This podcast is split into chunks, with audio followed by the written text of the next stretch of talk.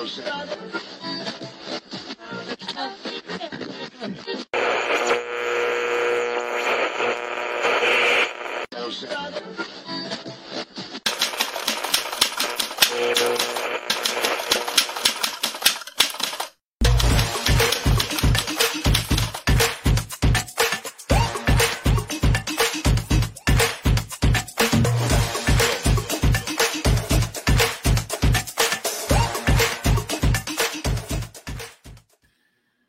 Saudações democráticas a todos vocês, começando mais um Giro das Onze aqui com toda a animação, uma semana fantástica para o governo brasileiro. Está aqui o meu querido Altamiro Borges, todo de preto.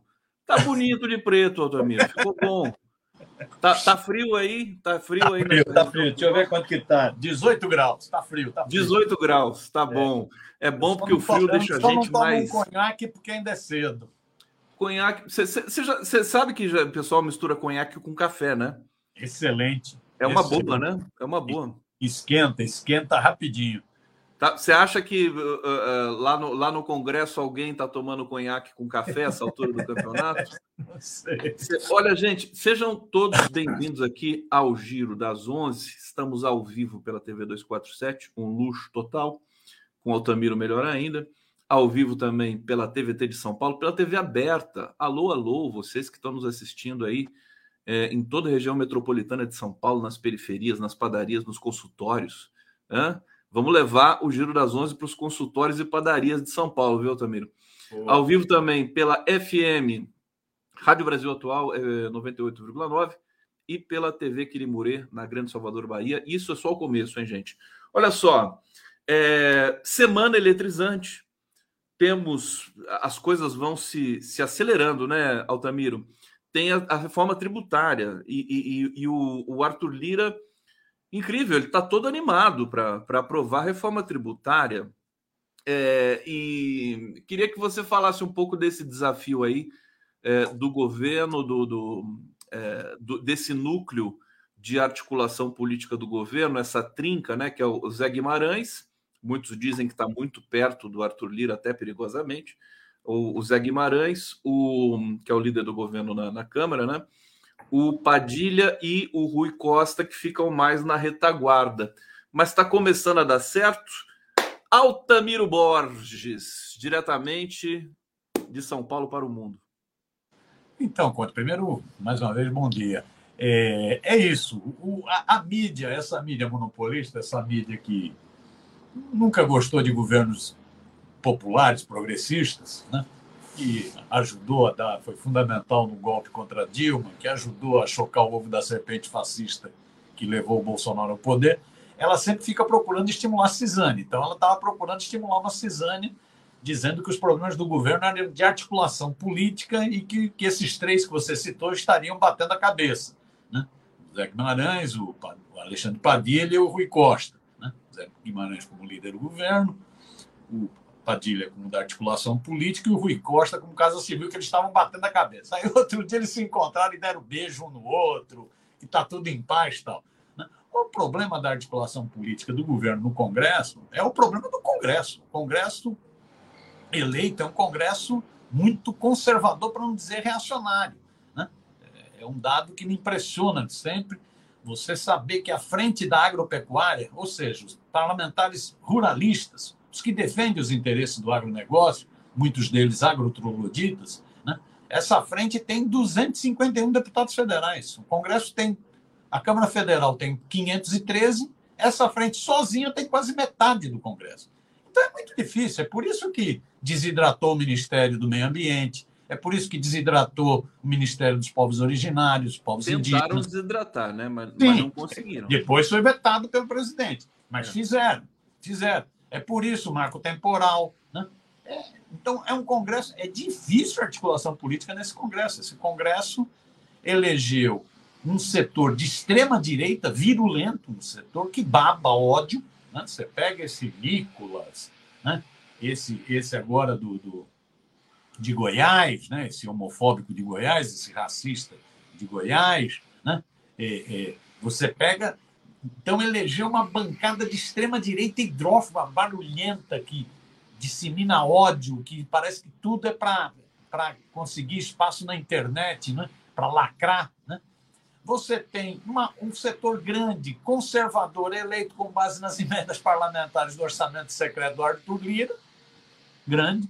Você tem a bancada, chamada bancada BBB, bola, Bíblia, né? bola, Bíblia e boi, isso? Bola? Bala, Bíblia e boi. Desculpa, é que eu estou com um jogo de futebol eu na falei, cabeça. O futebol, ele está pensando no, no, no Parmeira, né, de ontem. no Parmeira, pois é, que empatou ontem, pois é. Bala, boi e Bíblia, bancada BBB, né? É, é, a força que ela tem no Congresso. Então é muito difícil a articulação política. A lógica que às vezes bate cabeça, né? pode bater cabeça, Guimarães com Padilha, com Rui, mas no geral tem conseguido aprovar as coisas. As coisas estão andando. Né? Então você teve a aprovação de uma questão central para o governo, né? que foi a retomada dos programas sociais. Né? Todos eles estão sendo aprovados, Minha Casa Minha Vida, tudo está sendo aprovado, isso é fundamental, porque essa é uma marca do governo Lula, né? é a marca dos programas sociais, não é isso? do compromisso com o povo. Você teve a aprovação né? na Câmara Federal, depois no Senado também aprovado com algumas mudanças, vai voltar para a Câmara Federal, do tal do arcabouço fiscal, que é. Ele sai da camisa de força do teto de gastos do, do golpista Michel Temer, mas ainda também não é um programa que per permite grandes investimentos, ainda tem uma forte marca de austericídio, mas avançou, aprovou marco, marco fiscal era fundamental do ponto de vista do governo. O Lula considerava a principal batalha, aprovou.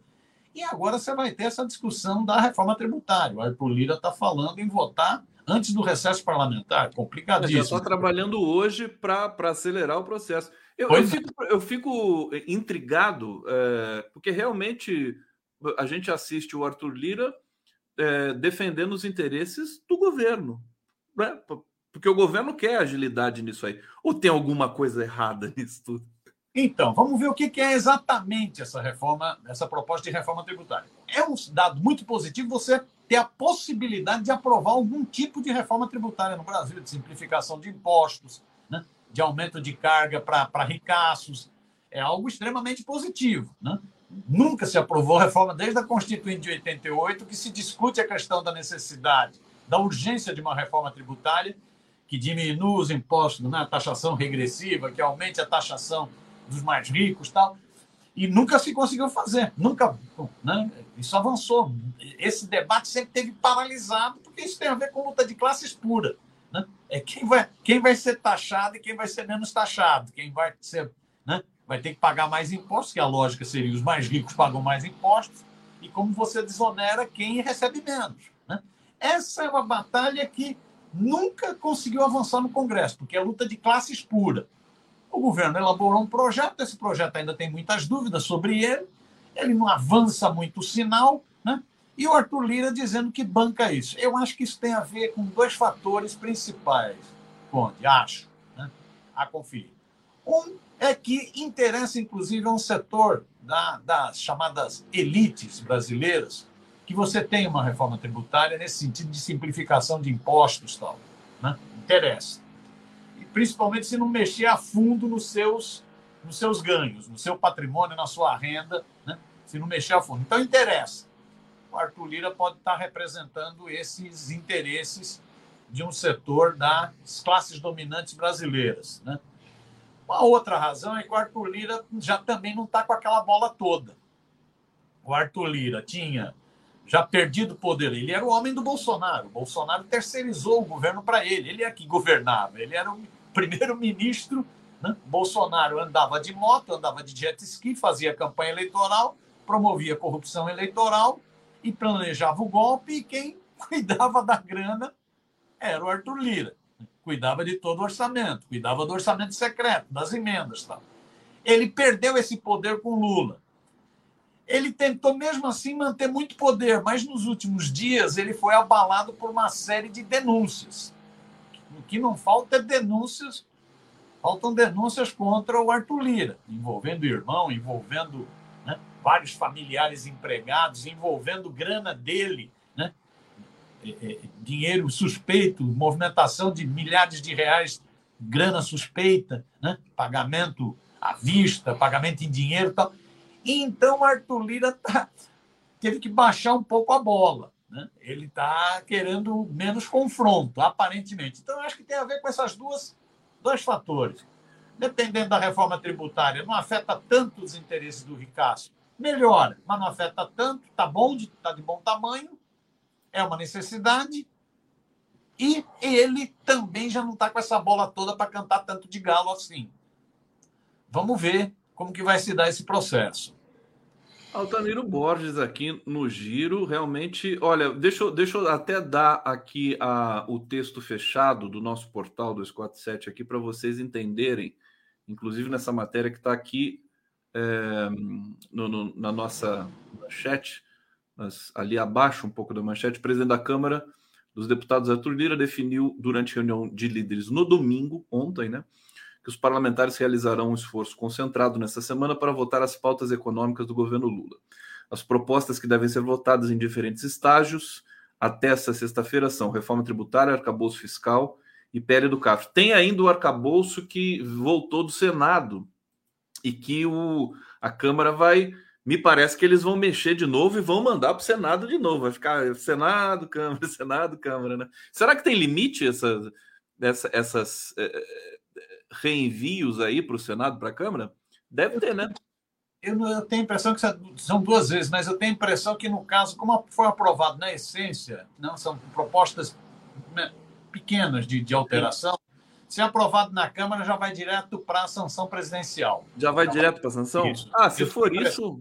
É, eu tenho a impressão que é isso no caso do arcabouço fiscal, porque não, não se mexeu na essência a concordância com as mudanças. Tenho a impressão que já vai direto para a sanção presidencial, o que para o governo Lula é um grande trunfo. Né? Ele, esse era um peso que tinha nas costas, que era o tal da, da situação fiscal do Brasil. Né? Era uma sinalização para o Deus mercado. Então a sinalização está dada, né? você tem uma certa previsibilidade de como que ocorre, como que vão ser feitos esses gastos, ainda, no meu entender, de forma muito muito restritiva para investimentos, ainda há um austericídio forte, né? mas se avançou com relação ao que era o teto de gastos, aquele absurdo, aquela excrescência do teto de gastos. Então, isso deve ser sancionado, aprovado essas pequenas mudanças na Câmara, vai para vai vai a sanção presidencial. O, no caso da reforma tributária, a ver né, o processo de discussão, é isso, para um tema que está há décadas, né, há o que? Quatro décadas, é, paralisado, não se avança nesse debate de reforma tributária, nenhum governo conseguiu fazer isso. Né? É, eu acho estranho dizer que vai aprovar tão rápido assim, mas vamos ver. Vamos ver o empenho do, do Lira, vamos ver o que foi construído de proposta consensual. Né? É, se aprovar, né, é isso: o Lira sai da agenda negativa para ir para uma agenda positiva, ele só está levando porrada nesses dias ele vai ser o cara que, finalmente, na história do Brasil recente, conseguiu aprovar uma reforma tributária de simplificação de impostos, tal, tal e tal. E o governo também respira muito mais aliviado. Respira muito mais aliviado. Era um compromisso de campanha do presidente Lula, né? respira mais aliviado. Né? É, eu acho que isso ajuda a economia a se, a se desenvolver. O grande problema na, na economia ainda é o estorvo causado pelo presidente do Banco Central. Pelo Campos Neto. A gente, a gente vai chegar lá porque tem novidades também nessa área. É, a impressão que me dá é que aquela tratoragem que foi o governo Bolsonaro, com Arthur Lira ali na, na liderança, com orçamento secreto e tudo mais, acho que o governo Lula herdou um pouco isso, no bom sentido, quer dizer, porque são matérias que são do interesse nacional, de fato, mas essa esse costume de se vir com, né, com uma legião de deputados e aprovar uma matéria de uma vez. Isso não é muito comum para o PT, né?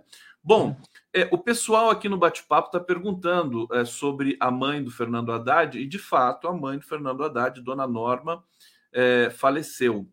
Eu vou, é, inclusive, aqui prestar a nossa solidariedade, nossos sentimentos aqui à família Haddad.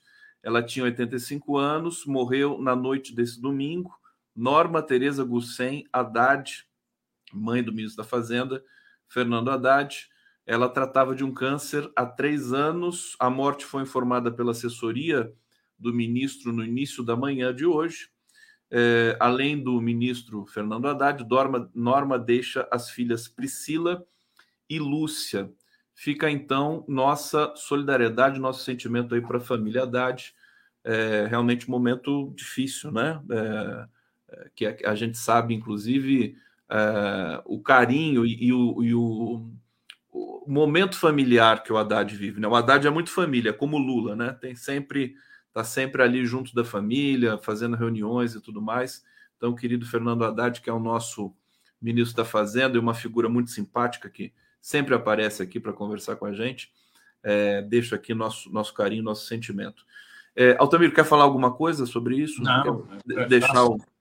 não, prestar solidariedade ao Haddad, ao Fernando. Prestar solidariedade. Aliás, todos que estão aqui no bate-papo, o pessoal já está prestando solidariedade, que vale uma mensagem de carinho aqui para a família Haddad. O, o, meu querido Altamiro Borges, deixa eu ver aqui. Eu quero falar com você. Uh, tem tanta coisa acontecendo ao mesmo tempo uh, em Brasília. Vamos, vamos, começar a falar.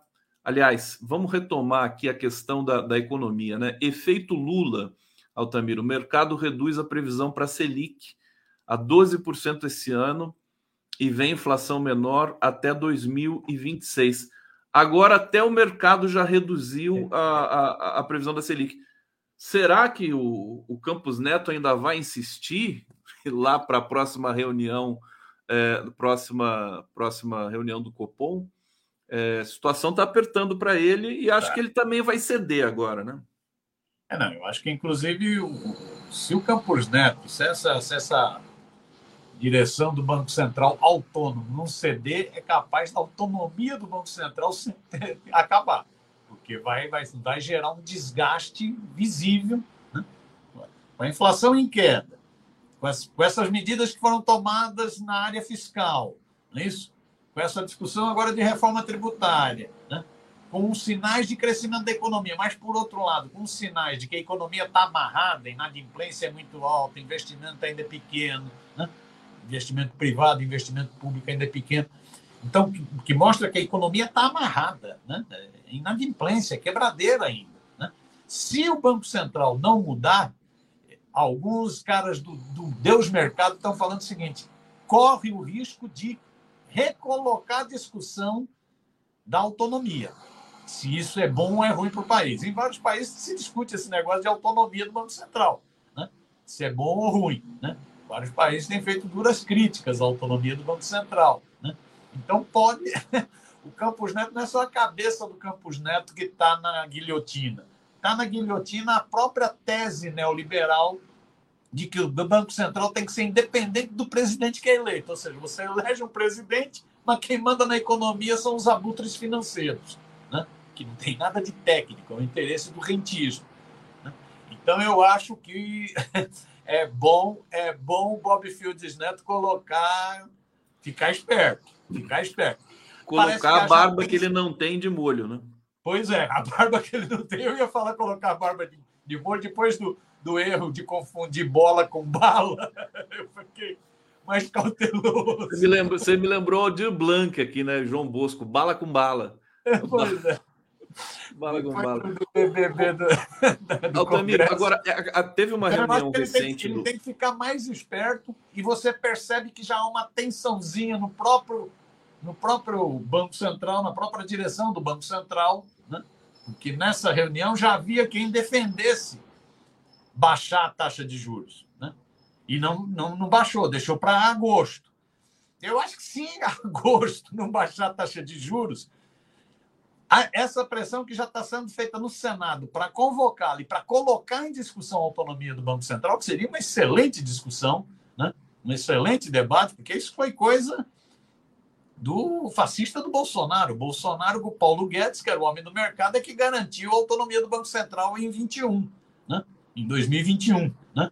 E seria ótimo colocar em debate se a autonomia interessa ao Brasil ou não, se a autonomia ajuda o desenvolvimento da economia brasileira ou não, se a autonomia ajuda a gerar emprego e renda ou não, ou se a autonomia só ajuda banqueiro. Inclusive, eu acho que esse, esse tema da, da autonomia é que está pressionando mais o, o, Neto agora, porque os, o, o restante daquele grupo que quer é, o, a manutenção dos juros no patamar tão alto tá, deve estar tá falando para ele assim, como a imprensa está vocalizando, né? Falou: olha, cuidado, que senão a Câmara vai tirar essa autonomia, né? Quer dizer, baixa esses juros para você aguentar mais um pouco. Agora, é, é, tá divertido, né? Tá Fala, Damir. Não, é isso. É, eu acho que é, é? exatamente é? isso. É a pressão que ele está sentindo. Ele continua blefando. Ele é um bolsonarista, né? Ele continua blefando, né? Continua querendo pintar como ele que manda no Brasil, como diz o Lula. Quem é esse cara para mandar no Brasil? Né? Ele continua blefando, pintando de valentão, mas o bafo está apertando, o bafo está se aproximando. E a questão que está sendo colocada é a seguinte: não é só dele ser defenestrado ou não, é da autonomia do Banco Central voltar a debate. E isso preocupa, preocupa os abutres financeiros, preocupa a mídia rentista?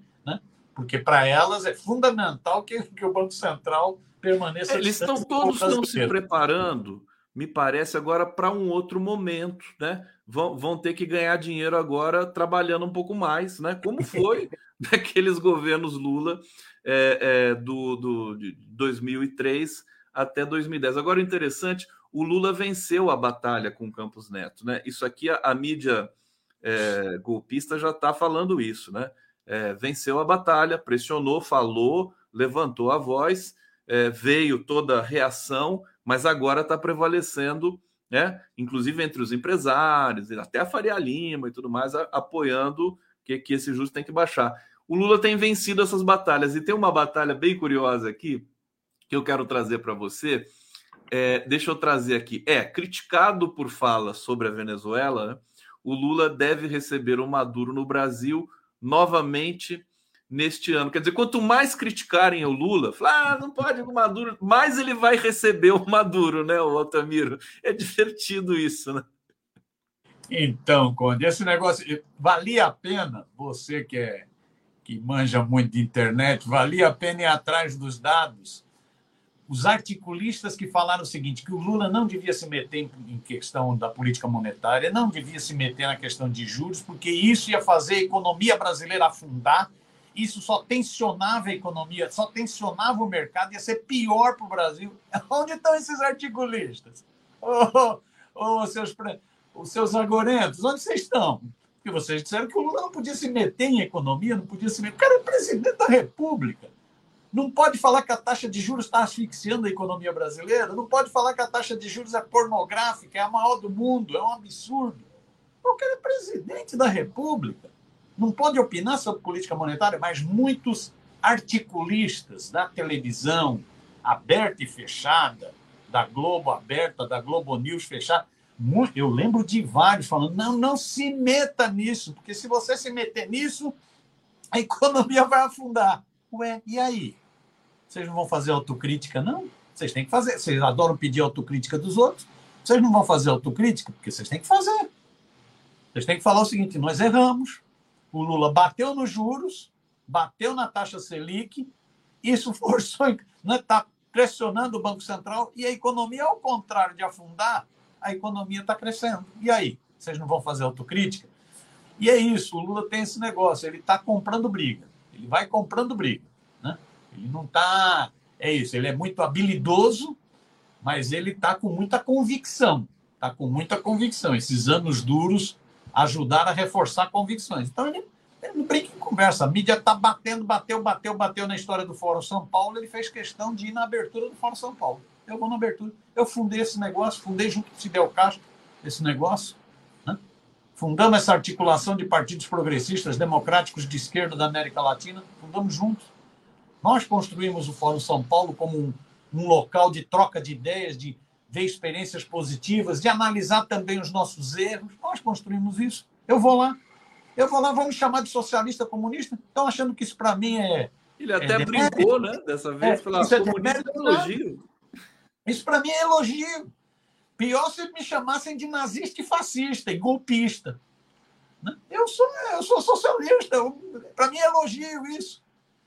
Estão falando que os partidos que estão aqui não, não, não, não, tem, né? não, não, poderiam estar, não sei o quê. Não, todos têm que estar aqui. Nós temos que fazer as nossas autocríticas, mas não vamos fazer as nossas autocríticas para a mídia, para fora. Vamos fazer entre nós.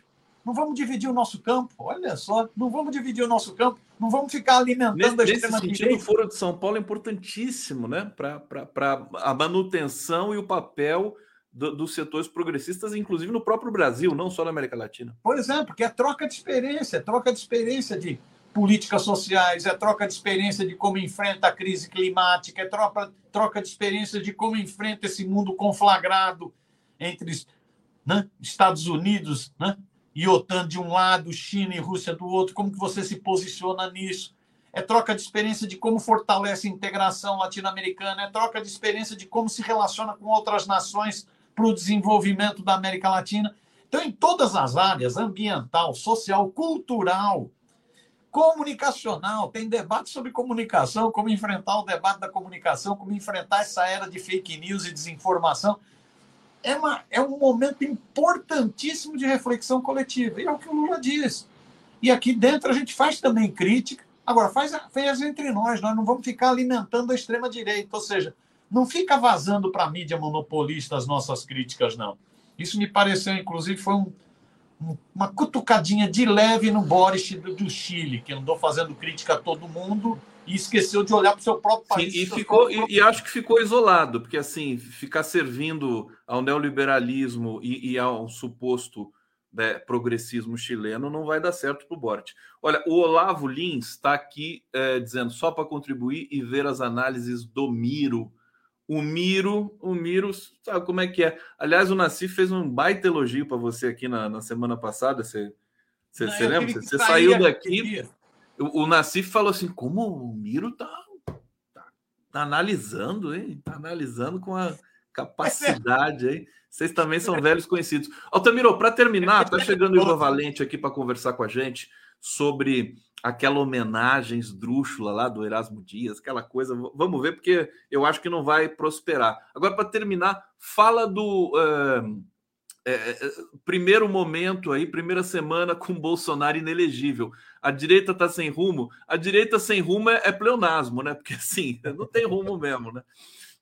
É levar todo mundo para o abismo, né? Mas eles estão perdidinhos com essa, com essa ineligibilidade aí do Bozo. Né? É, não, ele tá correndo bafafá, de, correndo bochicho que o Bolsonaro vai, vai enfrentar uma nova depressão. Né? Ele já tinha enfrentado uma depressão com a derrota eleitoral, né? lembra que ele ficou escondido no banheiro, Segundo o Dudu Bananinha, não parava de chorar. Segundo Valdemar da Costa Neto, tinha entrado em parafuso. Ele ficou muito mal. Ele agora está tentando pousar de valentão, mas ele vai enfrentar. Que é isso, o cara fica inelegível, ele vai sumir um pouco. Né? É, vai estimular a cisânia, vai ter muita cisânia no campo deles, né? inclusive para ver quem ocupa o espaço para a próxima eleição presidencial. Quem que vai ocupar o espaço? É o Tarcísio, o governador forasteiro aqui de São Paulo, é o Zema, aquele empresário picareta governador de Minas, é a Micheque. Né? Então vai, vai, vai começar a ter uma tensão para ver quem é o, o que o substitui na, na sucessão presidencial. A tensão entre os bolsonaristas, os bolsonaristas são muito desqualificados, então a baixaria vai crescer. Eu acho que o Bolsonaro entra num período difícil, difícil.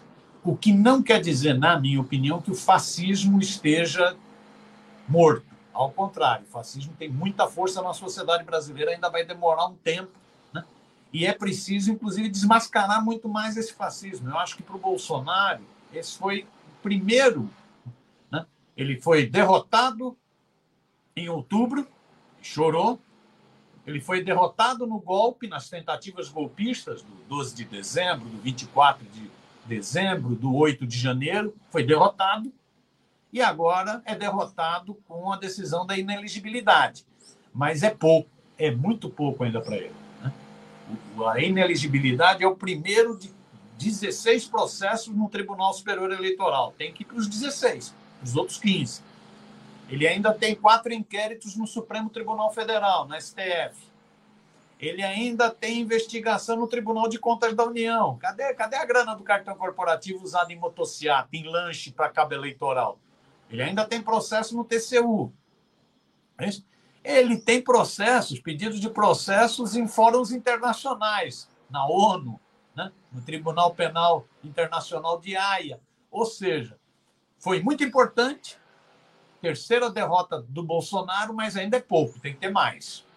É só o começo. A gente tem costuma falar aqui que é só o começo. Altamiro Borges, obrigado pela sua presença para a gente abrir a semana com tanto com tanta profundidade aqui nas suas análises. Vamos receber o Ivan Valente agora e vamos para a transição no giro. Por favor, manda um abração. Vem, Não, manda um abração para o Ivan. Um com certeza. Figura, Ivan vai ser figura. recebido aqui com todo carinho. Vamos lá, valeu, Altamiro Borges. Doutor Conde, abração, mestre.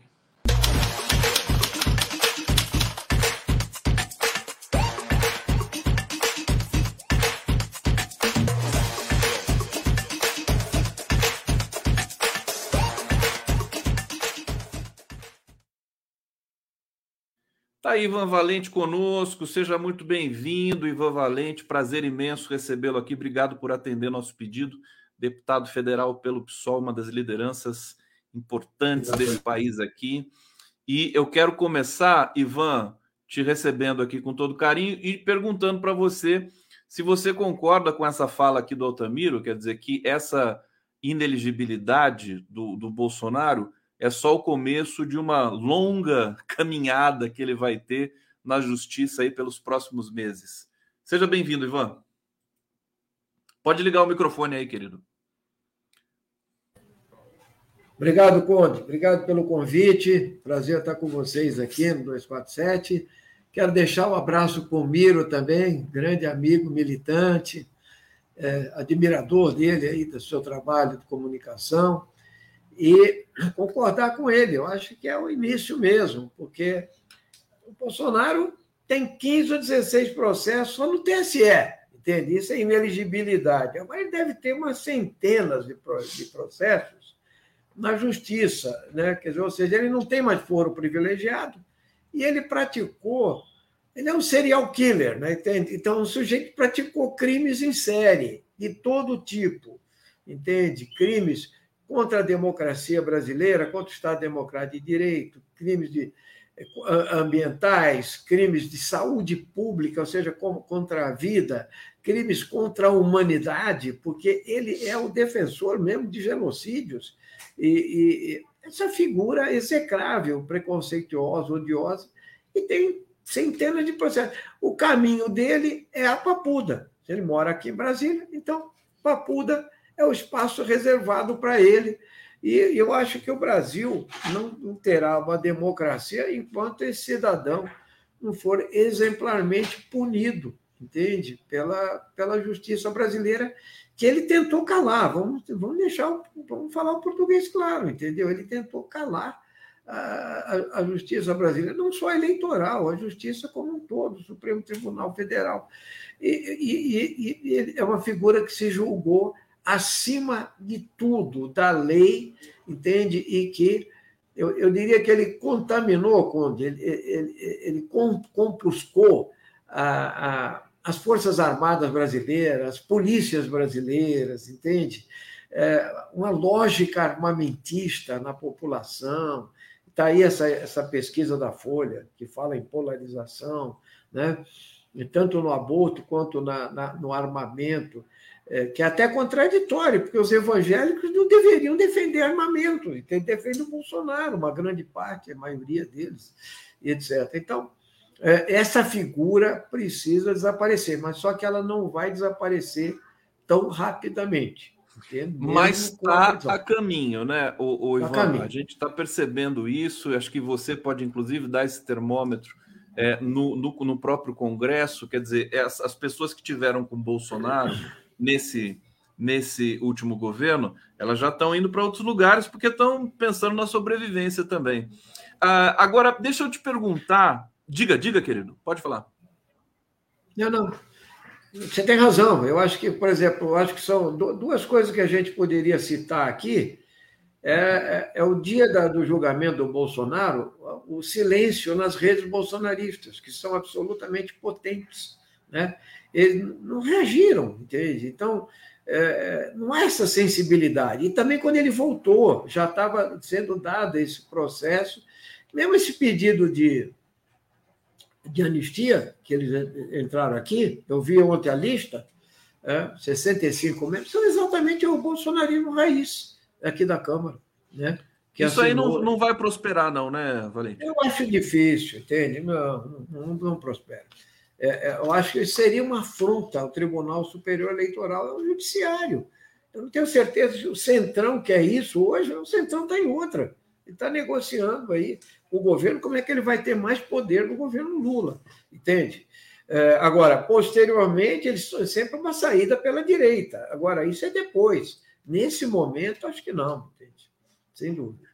Meu querido Ivan Valente, sabe que essa transmissão aqui, além de ir para o 247, para a TV 247, a origem dessa transmissão está indo para a TVT também, São Paulo, para a TV aberta, TV do Trabalhador, e para a Rádio Brasil Atual, FM 98,9, e para a TV Quirimurê, TV aberta na Grande Salvador. Olha que beleza, Ivan Valente.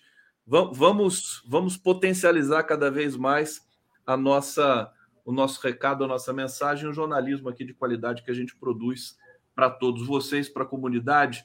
É, eu quero falar contigo sobre essa loucura aí do, do, do Tarcísio de Freitas de querer homenagear um torturador, uma figura execrável da ditadura militar, que é, é Coronel Erasmo Dias, né?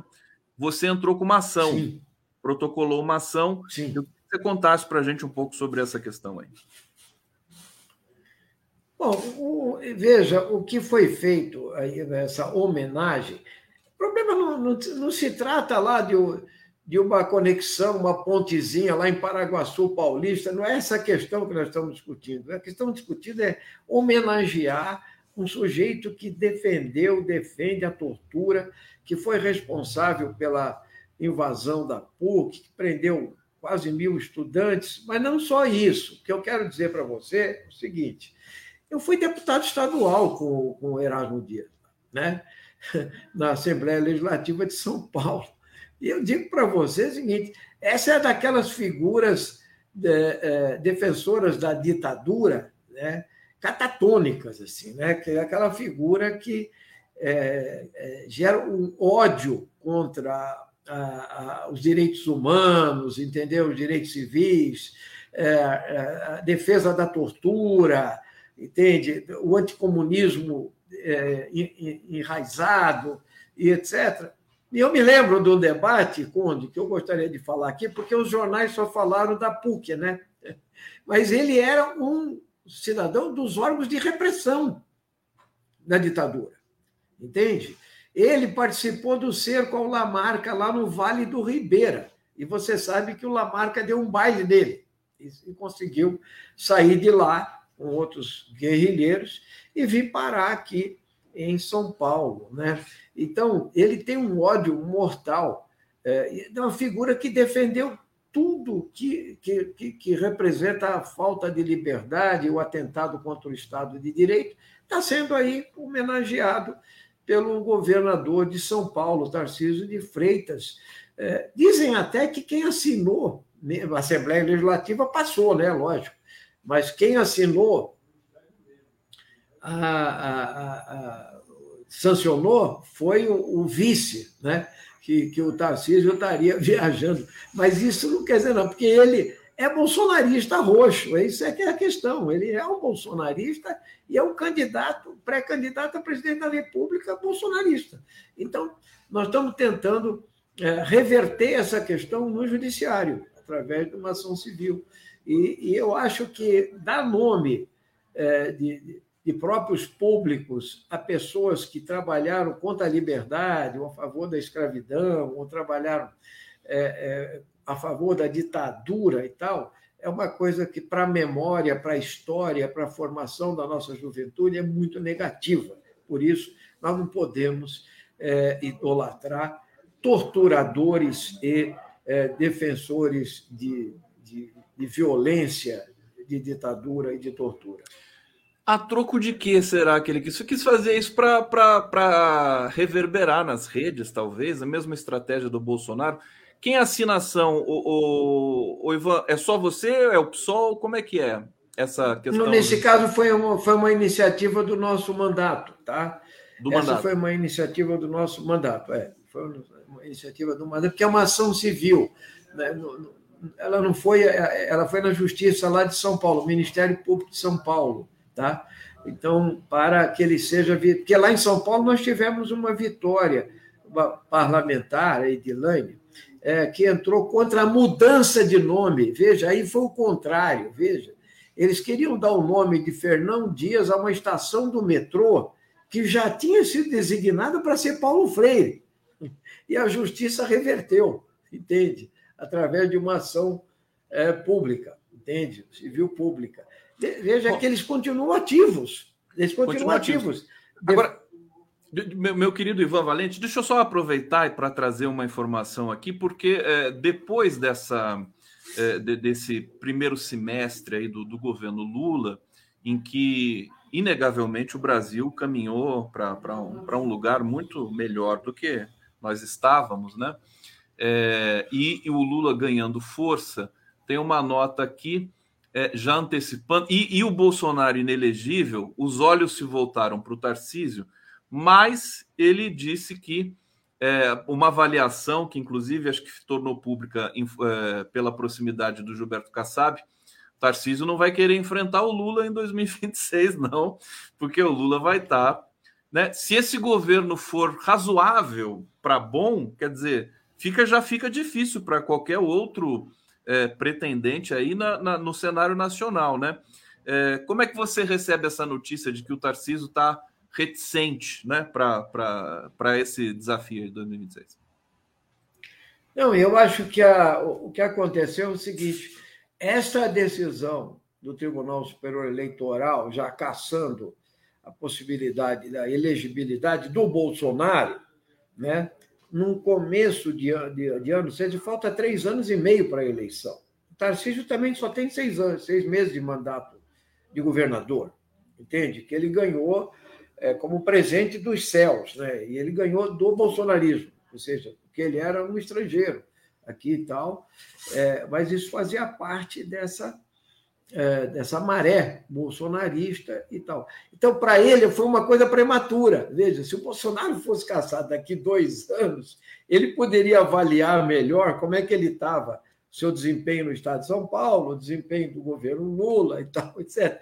Mas se ele tomar essa decisão agora, se ele já for lançado como pré-candidato, para ele é ruim, entende? Então ele está vacilando porque ele nem se firmou ainda como governador, tem essa questão. E segundo, que o governo Lula também está. Veja, aquilo que o bolsonarismo pensou de início, o governo já começa encurralado, o governo está está nos estertores e tal, porque a, a polarização continua, porque a, o cerco econômico né, ao governo do neoliberalismo é muito forte, porque o agro nunca vai fazer, é, nunca vai dialogar com, com, com, o Lula, é, é, etc., ou os evangélicos vão se manter como uma pedra o tempo inteiro com seus interesses.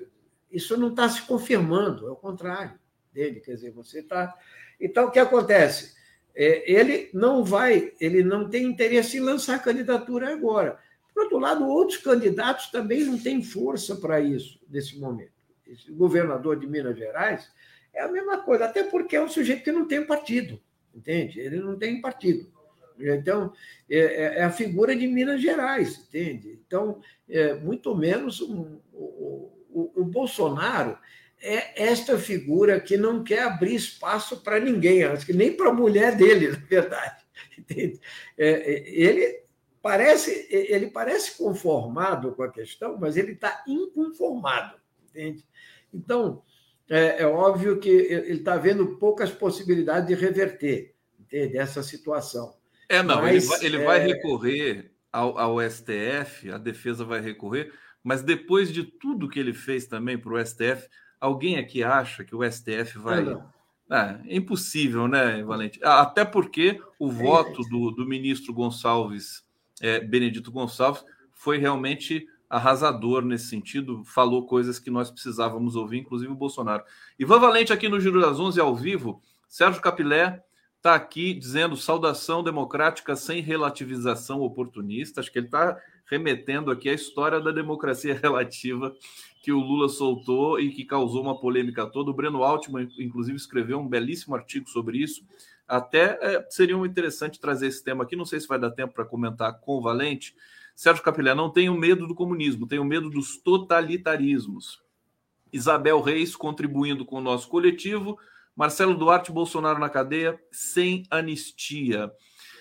Valente, você quer comentar essa questão do, do, democracia relativa? Você acha que o Lula, o Lula gosta de provocar, né? Eu estava até dizendo que é, quando, quando ele começou o embate com o Campos Neto, é, todo mundo dizia que era uma temeridade, que o Lula não podia fazer isso. Ele acabou vencendo esse debate né, na, na cena pública. Né? Tá todo mundo pedindo a queda do juro nesse momento.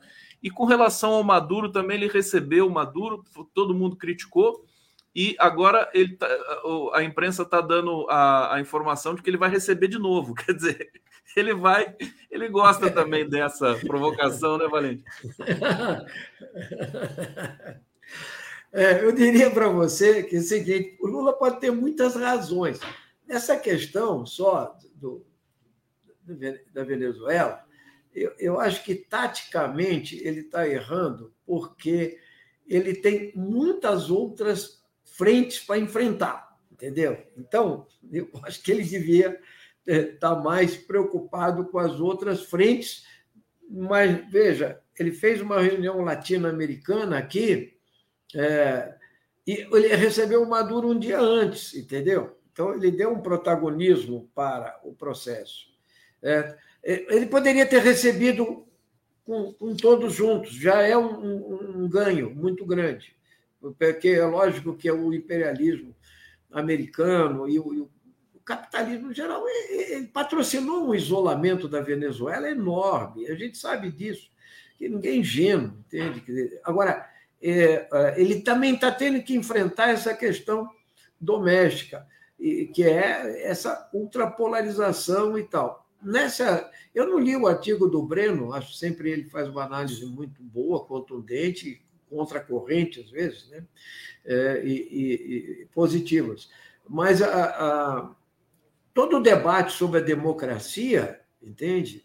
Ela é um debate complexo. Quer dizer, que a, que a direita tem, tende a minimizar, entende? É, dizendo o seguinte: tem eleição, a eleição é livre, então é democrático não tem eleição, não sei o que lá, não é democrático. Então, é, ela despreza todos os processos revolucionários, desde a Revolução Russa, a Revolução Chinesa, a Revolução Cubana, por exemplo, e até a do Hugo Chávez. Eu tive na Venezuela três, quatro vezes na época que se tentou um golpe de Estado violento contra o Chávez se prendeu ele, se isolou ele, ele voltou nos braços do povo e da parcela que foi fiel a ele na, na, nas Forças Armadas, entendeu? Então, precisa ver o processo no seu conjunto. É óbvio que o tempo passa e você tem que analisar a correlação de forças e o que é melhor para manter ou para quebrar o isolamento do país e assim por diante. Então, de modo que o Lula é, eu diria que ele, que ele é tranquilo, porque, veja, na, na questão, nem quando ele fala que ele, é, que ele se elegeu três vezes e ele quer a democracia, e ele é um representante da democracia, e ele é, e ele é reconhecido nacional, internacionalmente, como democrata. Então, ninguém pode falar. Isso aí é só Jovem Pan, entendeu? Fica aí enchendo o saco, dizendo que tem uma ditadura do judiciário. Então, no caso do Maduro, besterol. É, é, é, são, são as mídias é. que, são dominantes. Folha de São Paulo, Globo, Estadão. É. E faz parte, né? Então, é faz essa parte. lógica para eles, entendeu? É, é, sempre uma ameaça você manter povo mobilizado, etc. Agora, que tem erros na, na ditadura venezuelana, na, no regime venezuelano, e, e, e, a dificuldade de você equilibrar todo esse cerco imperialista com manter algum diálogo com o conjunto da população tem problemas. Então, ah, mas você abrir um, de, um debate franco, aberto, com a, a direita, extrema-direita, e, e, o, e, o, e a mídia tradicional, é, que é burguesa, que é imperialista, e, e, é, não é simples. Então, porque você teria que ter um instrumental de debate muito mais amplo, que você não tem para fazer esse debate nesse sobre... momento. Por, por, isso eu estou colocando que, taticamente, é, eu, eu acho que ele poderia uh, operar de uma forma mais é, didática, entendeu? Ou, ou, ou melhor estruturada. É, ele está dando. É, devido às, às um carinho excessivo para o Maduro, as pessoas ficam enciumadas, né? Está dando um carinho excessivo. É porque eu acho que o Lula deve olhar assim, o Maduro sofreu tantas retaliações do mundo todo, o bloqueio contra a Venezuela é uma coisa desumana também, que ele quer dar, quer trazer o Maduro mais para perto para poder realmente trazer mudanças e defender o povo venezuelano, como ele diz que é a, é a intenção é, é fundamental dele. O Valente, tão importante ter você aqui, é tanta coisa que você pode explicar e trazer para a gente. Eu queria falar da sucessão em São Paulo. É, essa movimentação do, do, do, prefeito Ricardo Nunes com alas bolsonaristas, até chegou a, a cogitar o Fábio Weigarten como vice dele para 2024, e a candidatura do Guilherme Boulos, que foi acordada é, com o PT e que parece uma candidatura, parece não, é uma candidatura muito forte, inclusive lidera as pesquisas que foram feitas aqui. É, e algumas alas também do PT é, já querendo é, é, trazer uma discussão sobre isso. Qual que é a sua análise sobre essa sucessão em São Paulo, a responsabilidade do Bolos, do PSOL e do PT para combater também essa extrema-direita que ainda, ainda viceja por aí, né? Bom, o, Conde, eu acho que a questão. Bom, primeiro, eu acho que a candidatura do Boulos é uma candidatura vitoriosa, entendeu? É, é, é na eleição passada, é, com, com o tamanho do PSOL, de conseguir ir ao segundo turno e depois ter ameaçado um segundo turno, e hoje ela é reconhecida pela própria direita como grande adversário. Então, é, o acordo que foi feito. E, e, um acordo justo, político, porque a, era absolutamente justa a retirada da candidatura, primeiro da candidatura presidencial do, do, pessoal que sempre teve, desde 2006, né? uma prioridade absoluta para a vitória do Lula. E depois de São Paulo também, uma retirada do Boulos para ele tinha uma percentagem bem significativa quando retirou a candidatura. E, e eu acho que para o PT também, entende, é, o, o, melhor candidato é o Boulos nesse momento. Não tem como. Então, a direita sabe disso e a direita está se articulando de uma forma extremamente racional. O problema é que o candidato deles, que é o, nesse momento é o prefeito atual, Ricardo Nunes, era um ilustre desconhecido, é uma pessoa com baixa experiência política, é uma pessoa de direita, entende? Mas que não quer estar identificado puramente com o bolsonarismo, porque acha que isso limita, e porque tanto o Lula quanto o Haddad ganharam em São Paulo, entende? Na cidade de São Paulo. É por isso que o Salles foi escanteado, o bolsonarismo raiz e, e etc. E eles estão procurando fazer uma chapa completa ou seja, com muitos partidos é, é, de direita, com muito tempo de televisão e com muito dinheiro em caixa, entende? Fora os outros métodos que a gente sabe o que é trabalhar a periferia de São Paulo. Mas a candidatura do Boulos, ela despertou, ela entrou na periferia, que é diferente né, das candidaturas do pessoal no geral, tinha uma, uma, uma, boa entrada nos setores médios, setores mais conscientes, etc., mas a, a, candidatura dele entrou na periferia.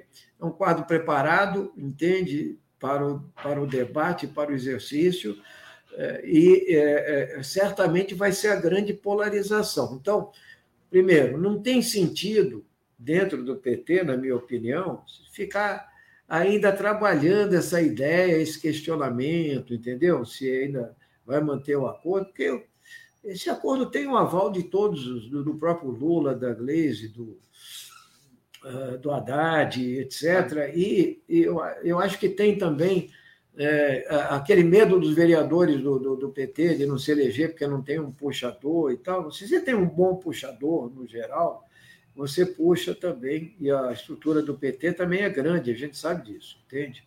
Então, essa questão. Segundo, a direita vai estar muito preparada, ela vai trabalhar é, muito. Porque a eleição em São vai, Paulo ela... é o grande é, acontecimento. Nacionalizada. É nacionalizada. Então, aí você vai ter um, um polo de esquerda disputando com o bolsonarismo no geral, entende? Então, é, a importância dessa eleição é muito grande, eu acho que os partidos de direita sabem disso, e o Tarcísio de Freitas também é, nesse aspecto, com o Kassab na prefeitura e tal, que é um, animal político da direita, sabem que não vai ser fácil o, essa parada. Está no, tá no, na corda bamba, né? Ali, é claro, tá lá, tá ali. Está sempre trabalhando aqui e ali e tal, mas eu acho que é, a lógica dele é vencer, entende? É a melhor forma de vencer. Então, então é, e talvez a melhor lógica de vencer não é o bolsonarismo raiz lá, isso ele já, já tinha certeza. Tanto que ele deu uma amenizada no, no Tarcísio, né? uma humanizada, entre aspas, no seu sujeito.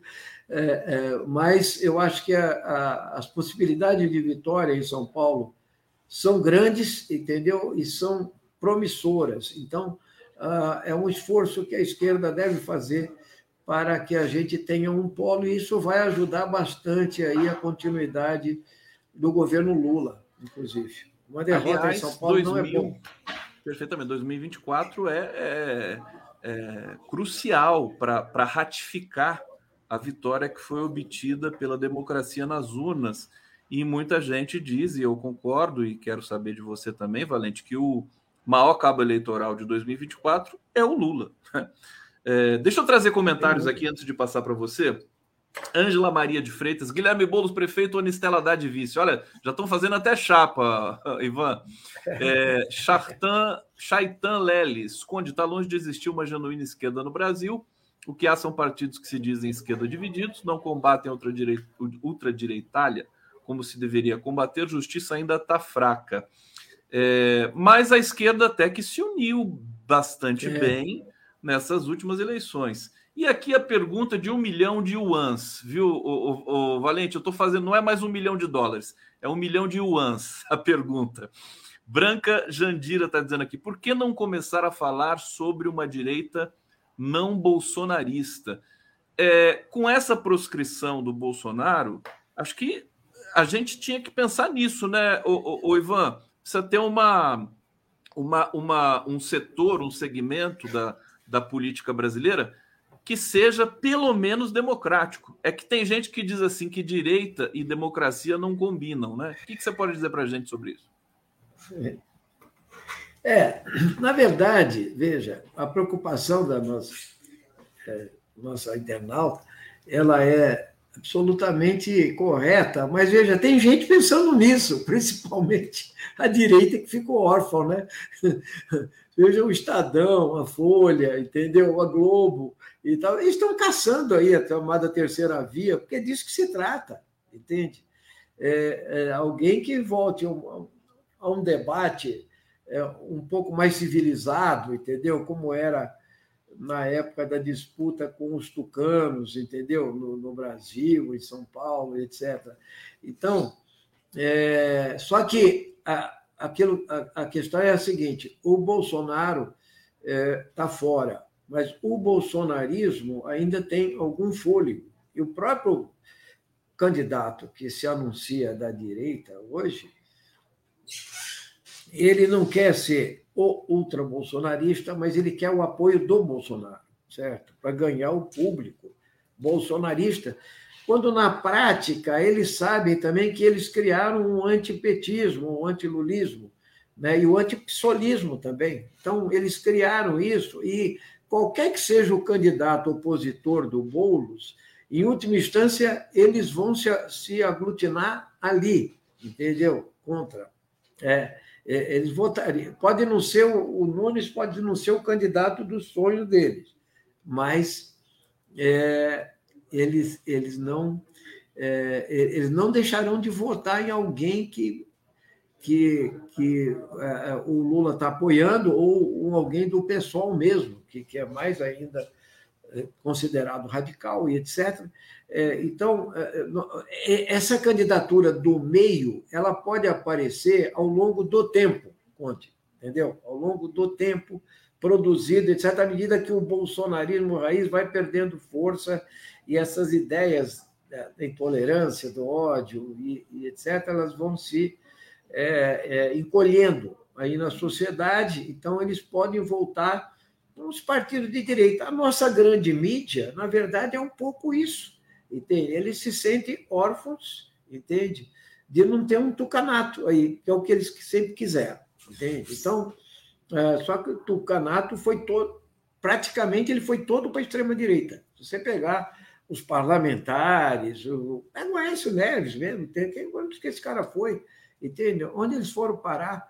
Entende? Tem, então, ali é do lado do Bolsonaro e tal, ou, ou foram aniquilados. Hoje o PSDB, acho que tem 16 deputados na Câmara, entendeu? Então, é, é, tirando o pessoal do Centrão, entende? Que não gera é, eu diria assim, candidaturas à presidência. Gera só a capacidade de é, é, se apossar do Estado, seja do Estado nacional, seja do Estado é, no nível estadual. Né? Então, é, eu acho que, por enquanto, nós não vamos ter ainda. É, a polarização que está dada é essa daí, ela vai se concretizar, me parece, o ano que vem que é o Boulos contra o Nunes, as duas figuras-chave. Ah, claro que tem derivações que a Tabata Amaral está reivindicando também, entendeu? Como é que está o PSOL eh, internamente para essa, essas eleições de 2024? Vocês, eh, enfim, o PSOL cresceu muito e, e tem substância e robustez para eh, encarar boas, boas eleições, boas, boas campanhas aí. O que vocês têm discutido? Conta para a gente alguma novidade aí sobre o PSOL. Não, o pessoal pessoal está é, é, tá dessa linha, a linha predominante hoje do PSOL, que deve ganhar o Congresso, que, que vai ser realizado agora, começa agora as municipais e vai até outubro, né?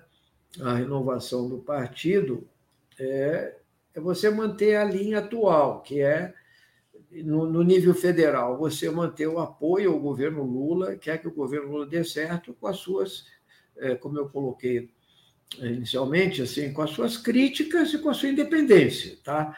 É, mas é, então isso aí deve prevalecer. Na questão das alianças também, porque há um reconhecimento dentro do pessoal que a extrema direita, de alguma forma, veja, quando o Lula ganhou a eleição 2% dos votos, ela saiu fortalecida, né, direita. Né? Eles não queriam a voto. Então, é um perigo que ronda. Então, você, para ganhar eleições municipais substantivas, eu não estou falando de pequenas cidades, onde predomina o pragmatismo né, da, da, da direita, do centrão e etc., mas dos grandes centros, principalmente é, você tem que formar chapas progressistas, entende? Que tenham capacidade de vitória.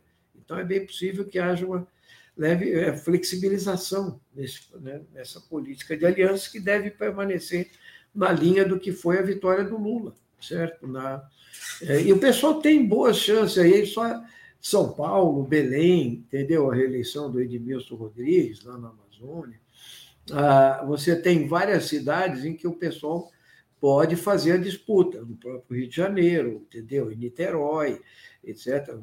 Rio Grande do Sul, não sei exatamente como está, não tenho acompanhado tão de perto esse debate mais interno e tal, mas eu acho que o crescimento orgânico do partido, em vários estados, é, pode proporcionar candidaturas bastante competitivas, entende? Lógico que visando alianças que são progressistas, então é, não se é, não se perdendo a oportunidade em grandes centros de você fazer a aliança como foi feita no, processo eleitoral de 2022. Entende? Ivan Valente, agradecer demais sua presença aqui. Obrigado, meu querido Ivan Valente. Sucesso total aí nesse Congresso que está conturbado, mas faz parte da democracia, e pela, pela combatividade sempre característica aí do teu trabalho de tanto tempo. Obrigadíssimo pela presença. Em breve estaremos juntos novamente. Obrigado, Conde. Obrigado a vocês aí do 247, toda a turma que nos acompanha aqui. Sempre à disposição aí de vocês. Viva a democracia brasileira e fora Bolsonaro. Obrigado, Ivan Valente. Vamos lá, Giro das 11 girando.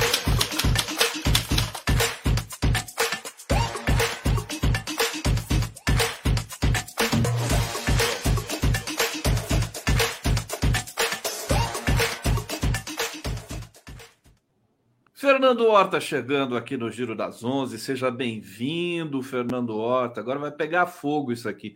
Ô, Horta, eu, tava, eu ia perguntar para o Ivan Valente, mas daí não deu tempo, vou perguntar para você. É, o Arthur Lira está correndo para aprovar a reforma tributária, é, que deve, deve entrar essa semana aí para votação na Câmara. O que quer dizer exatamente isso? Quer dizer, o Arthur Lira trabalhando para o governo assim, com tanta paixão?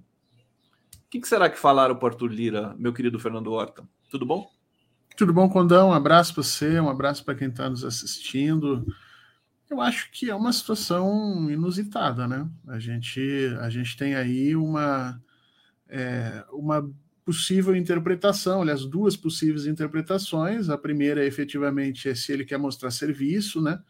No sentido de que. Porque a notícia é que 5 bilhões em emendas parece que não foram pagas ainda. Ou seja, o governo, de alguma maneira, atrasou esses pagamentos, ou não pôde, enfim, questões burocráticas ou questões políticas a gente não sabe. Mas o fato é que o Lira pode estar querendo aumentar a, a quantidade de trabalho para que, de alguma forma, sensibilize o governo. Ou pode ser que venha aí o troco, né, Conte? Pode ser que venha aí alguma mudança específica que uh, o governo queria e que não vai conseguir ser feita, e aí o Lira pode descrever o trabalho dele dessa, da maneira como ele fez na primeira crise, né? Dizendo, olha, eu não sou eu não sou rei do parlamento, eu não sou chefe de tudo, eu necessariamente preciso uh, uh, necessariamente eu preciso que essas coisas é, que o governo trabalhe né, dentro da, da, articulação política e tudo mais. Então, há que se ver efetivamente o que, que vai sair dessa aprovação, qual é a necessidade do governo nisso e qual vai ser o papel do Lira. É, acho muito difícil que ele esteja abnegadamente trabalhando em benefício do governo. Aí sempre há uma questão de interesse, o Lira já deixou muito claro aí, e não é o interesse, obviamente, nos destinos do Brasil. É um interesse um pouco mais perverso. Fernando Horta aqui no Giro das 11, é, é, faça-se justiça também, né? Aliás, justiça ao argumento, porque quando Lira é, atrapalha e, e, exige muita coisa do governo Lula, é, a gente faz a crítica que reclama. Agora, quando ele vai lá e faz tudo que o governo Lula quer, a gente fica desconfiado, né, Fernando? Afinal de contas, o que está acontecendo? Agora, o Lira perdeu, ele perdeu prestígio e espaço em função desse conjunto de é, operações da Polícia Federal que chegam em pessoas que estão ligadas a ele de alguma maneira. Quer dizer, ele, ele certamente ele está sendo cuidadoso agora também, né, Horta? Você não lê desse jeito? É, eu não consigo saber efetivamente se ele está tentando recuperar espaço dentro do governo, é, dentro do governo que eu digo é alinhado com o governo, ou se ele está tentando recuperar espaço por cima do governo. Né? Então, essa é uma discussão que a gente vai ter agora, porque há esses dois. O Lira trabalhou nesses dois momentos e deixou muito claro que a transição dele entre um agente é, cooperativo e um agente não cooperativo ela é muito rápida. Ela se dá por uma questão, é, é, é às vezes, de gosto, de vontade aqui a colar, talvez, né? Esses valores não liberados em verba. Então a gente fica muito Uh, a gente fica sem uma referência, e esse é o grande, é um dos grandes problemas na política, é que quando ela não é feita a partir de relações muito claras de entendimento, fica sempre aparecendo essa questão de até onde os interesses mais comezinhos das pessoas vão delimitar a forma delas trabalharem. O, Arthur Lira já demonstrou os dois lados, né? Que ele pode ser um agente, sim, interessado em fazer as coisas funcionar, como foi, por exemplo, na PEC da transição, e que ele pode ser um agente totalmente desinteressado, fazendo as coisas não acontecerem, como, por exemplo, foi lá no projeto 2630. Então, nós temos essas duas posturas do Lira. Agora é saber é, em qual dos dois qual dos dois guarda-roupas que ele vai usar para a o próximo evento. Eu, eu, não, eu efetivamente ainda não tenho uma posição sobre isso. A gente vai ter que ver como é que vai terminar essa votação. Já tem muitas especulações hoje, tem, tem matérias nos grandes jornais, grandes aspas, né? É, dizendo que são os jornais que vocalizam aí o mercado financeiro e os núcleos de poder do país, é, que dentro do PT tem uma ala lirista na Câmara. Você chegou a ver isso? É. Tá aqui uma matéria do Estadão, vou até dizer aqui, vou até entregar aqui, né? É, a lista dos chamados petistas do Centrão inclui José Guimarães, Washington Coaquá, Zé Neto, Reginaldo Lopes e Zeca Dirceu. Agora, eu acho natural que você tenha, dentro do próprio Partido dos Trabalhadores, uma ala que seja mais negociante, vamos dizer assim, mais performática no Congresso, e outra que seja mais, é, é, é digamos, raiz, né? faz parte do, do, do, do, do pacote. Agora, que está claramente posto isso, né? É o Zé Guimarães está muito com Lira, o Haddad está tá ali lado a lado também. Talvez isso também tenha essa, essa, essa pressão pela reforma tributária já mais rápida. E o Rui Costa e o Padilha um pouco mais na retaguarda. É uma cena que acho que ela começa a se consolidar né? mais a partir de agora também, Horta. O, o, Getúlio Vargas dizia que na política a gente nunca pode fazer um amigo que não possa se transformar num inimigo, é, ou vice-versa, um inimigo que não possa se transformar num amigo, né, nos momentos necessários. Então, o Vargas ele sempre deixou muito claro que essas é, é, é, é necessário que sempre se tenha essas linhas de abertura com é, essas figuras que operam dentro dessa estrutura política. Então, o, o PT ele precisa é, de pessoas mais próximas ao Lira, mesmo que a gente não venha a, ideologicamente não concordar com isso, é importante perceber que isso é parte significativa do próprio processo de giro da política. A política precisa dessas figuras que, em determinado momento de crise, possam chegar do lado e dizer: olha, o que Fulano disse não é bem assim, é, né? Fica tranquilo, a gente vai resolver. Então, são canais de comunicação que vão se abrindo, e essa é uma prática super comum. Eu acho que as pessoas não têm que ver isso como algo problemático. Agora, é importante perceber o uso político desses canais por gente que não é do governo, né? Porque daí você começa a disputa política em cima disso. Olha que horror, o deputado fulano está ligado ao Lira, o Beltrano está ligado ao Lira. Gente, na boa, eu, Conde, você, nós podemos fazer política pelo lado ideológico, julgando quem é, quem não é. Quem está lá dentro do parlamento, que recebe, trabalha profissionalmente a parte política, essa figura tem que encontrar caminhos para conversar e se manter próximo a esses tomadores de decisão, como Arthur Lira. Então, não há nada de errado naquilo ali. Uh, a gente vai ter que ver quais os caminhos que o governo vai utilizar para gerenciar esses canais. Que esses canais de comunicação existam, eu acho extremamente válido e importantes. Se não fossem feitos por esses quatro deputados, teriam que ser feitos por outros indivíduos. Então, melhor que a gente faça. Agora, daí a imaginar que o governo vai se submeter, ou vai uh, apoiar, ou vai né, deixar deixar de apoiar a Lira, bom, aí é uma outra discussão, aí são outros entendimentos e a ação é que a gente vai ter que perceber. Bom, o Lira, é, salvo engano, a presidência da Câmara são dois anos, né? Então ele vai, ele dura até 2025, né? Até o fim de 2025, ou não? Eu acho que não. Eu Começo que é de 2023 é, até o fim de 2024, né? Isso, até fim o fim de 2024. 2024. É que é quando o, o, como é que se diz, o Campos Neto também vai vai sair do Banco Central obrigatoriamente, porque termina o mandato dele, é isso, 2024? É um duplo momento de felicidade. Vai é um duplo momento de felicidade. É. Agora precisa ver quem vai, né? É porque a presidência da Câmara é sempre um capítulo à parte na, na história recente política histórica desse país. Meu querido Fernando Horta, é, é, deixa, eu, deixa eu ver para onde que a gente vai aqui. O pessoal está comentando. Aqui a Ângela Maria de Freitas, exato, Horta. Infelizmente, muitos canais progressistas já atacando. É, vou falar da, da, da, questão da regulação da internet, é, porque é um tema muito importante que eu sei que é caro a você, meu querido Horta, que é o governo Lula discute o plano B para a regulação de internet antes da eleição de 24. Eles não estão contando com a, a PL 2630, né? PL das fake news, que parece que ainda tem um debate para se fazer, mas ela ela está na sequência aí para ser votada no Congresso.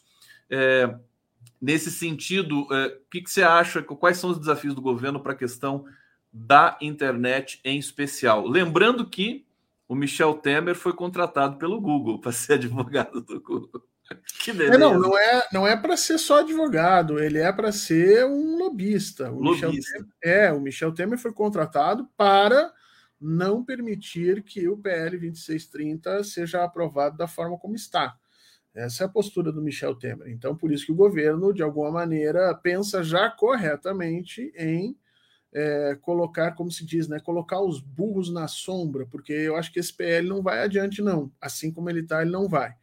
É, agora, o, o governo está interessado não é em, em é, regulamentar a questão da internet. O governo está interessado, e aí que é a minha, minha, minha preocupação, porque ele está interessado é nos efeitos que a utilização dessa internet vai ter sobre a eleição de 2024.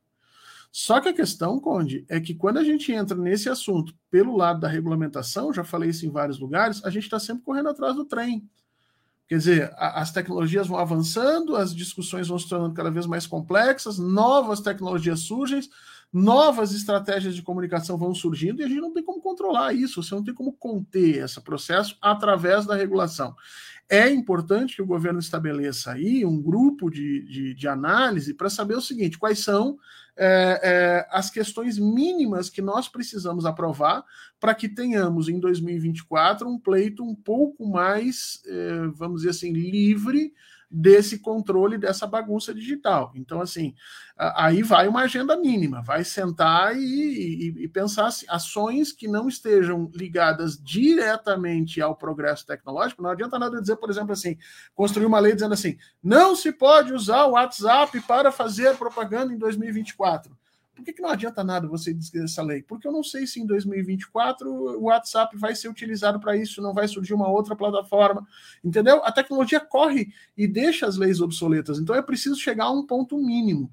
E nesse ponto mínimo, é, é, negociar a partir daí as defesas do ponto de vista eleitoral e pensar a internet mais para frente. Infelizmente, o Brasil não fez o seu dever de casa, os governos Bolsonaro é, não fizeram a análise crítica do processo de digitalização brasileiro, fizeram uma digitalização acrítica e nos legaram aí numa situação complicada. Quer dizer, enquanto a União Europeia, o Japão, é, outros agentes, próprios Estados Unidos, discutem isso há 10, 12, 15 anos, nós estamos entrando de supetão nisso. Não dá para querer que os resultados apareçam amanhã.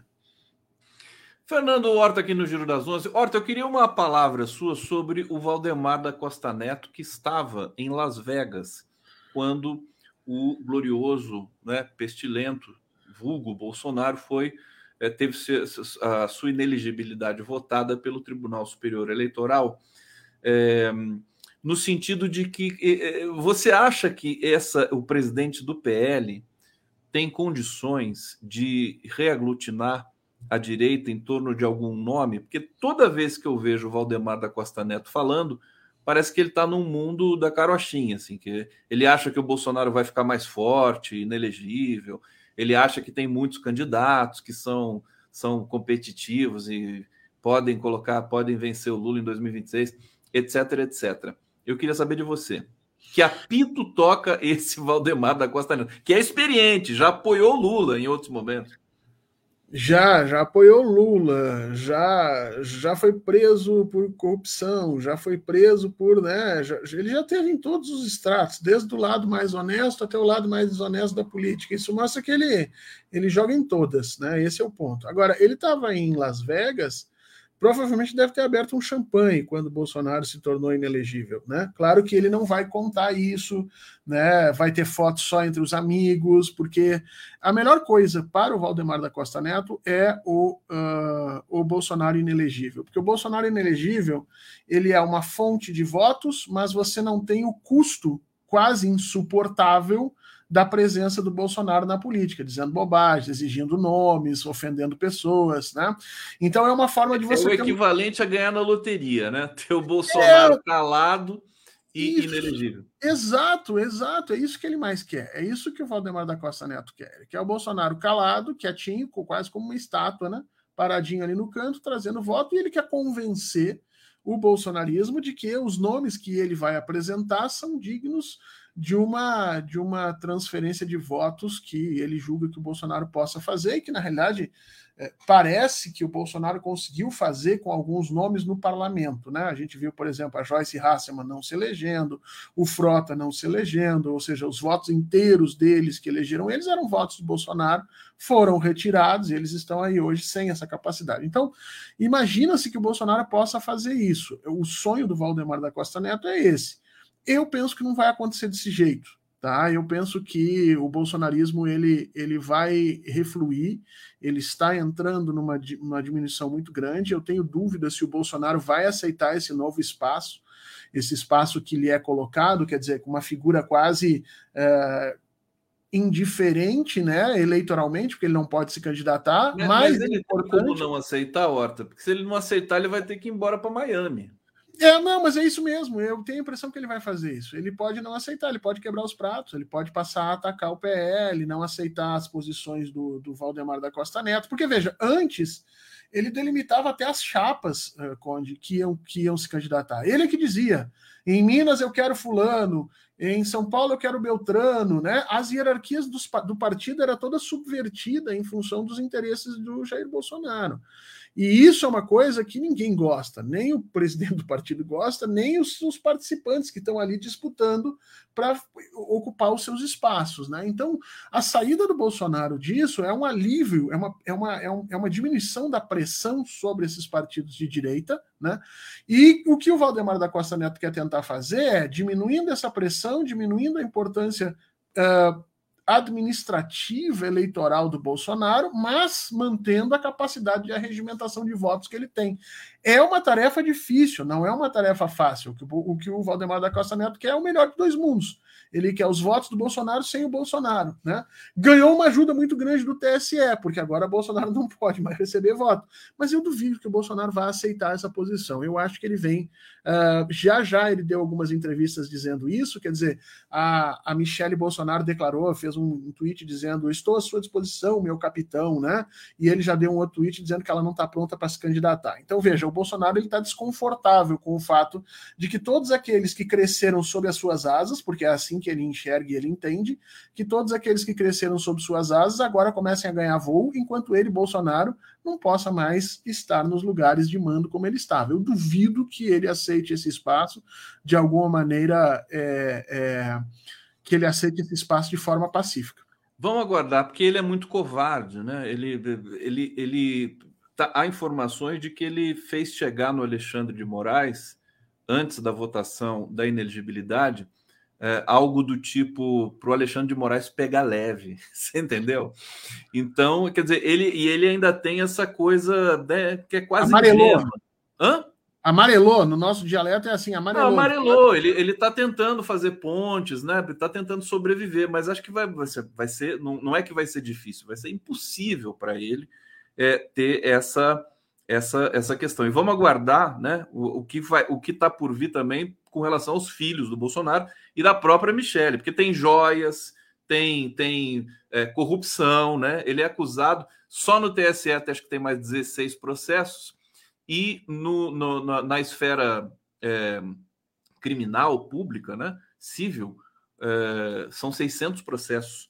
Isso contabilizado pelo próprio PL. Só Diga. tem que tomar cuidado que no TSE o relator desses processos, ou pelo menos 12 desses processos, é o ministro Leão, aquele, aquele que deu o voto, aquele voto mais estapafúrdio que a gente já ouviu, liberando o Bolsonaro. Ele é relator de quase 12, se não me engano, 12 desses processos no TSE. É, mas se ele é relator, a gente viu como é que tá aquela turma ali do, do TSE, tá está unida nesse, nessa espécie de 5 a 2 aí, perpétuo, contra o Bolsonaro. Vamos aguardar. Horta, eu quero trazer aqui um tema para você. é, da, da questão uh, do Campus Neto, né? Está sendo pressionado agora, e inclusive o próprio mercado financeiro fez uma previsão de juro a 12% ainda em 2023. É uma pressão forte para ele também.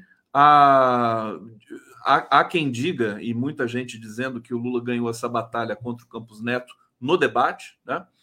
É, eu queria uma avaliação tua, porque acho que é o, é o último uh, bastião neoliberal que está é, fustigando a, a, o deslanchar da economia brasileira, que é o juro do, do Banco Central e o Campos Neto. Acho que falaram para ele, eu tinha comentado aqui com o, o Altamiro Borges, né?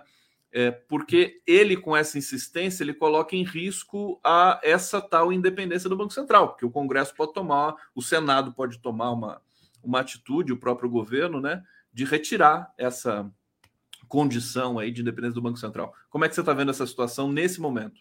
Eu, eu acho que não é o último bastião, tá, Conde? Eu acho que é, a questão dos juros é uma questão extremamente importante, estrutural. Mas eu acho que, mesmo com a baixa de juros, nós ainda vamos enfrentar as questões ideológicas da elite brasileira, né, que prefere perder é, um pedaço da sua riqueza do que efetivamente crescer e se desenvolver, deixando com que partidos de esquerda ganhem é, propulsão política nesse processo. Então, nós ainda vamos, ter, ainda vamos ter capítulos nisso. Agora, é importante baixar esses juros por N razões? É. A questão é: se nós passarmos de 13,75 para 12 ainda esse ano não, não nos dá a, a capacidade de modificação da, da economia que a gente precisa. Tá? Então as pessoas têm que entender isso. Eu tenho a impressão que vai começar a baixar sim, e dessa forma como o mercado está vendo. Meio pontinho aqui, 0,2 ali, entendeu?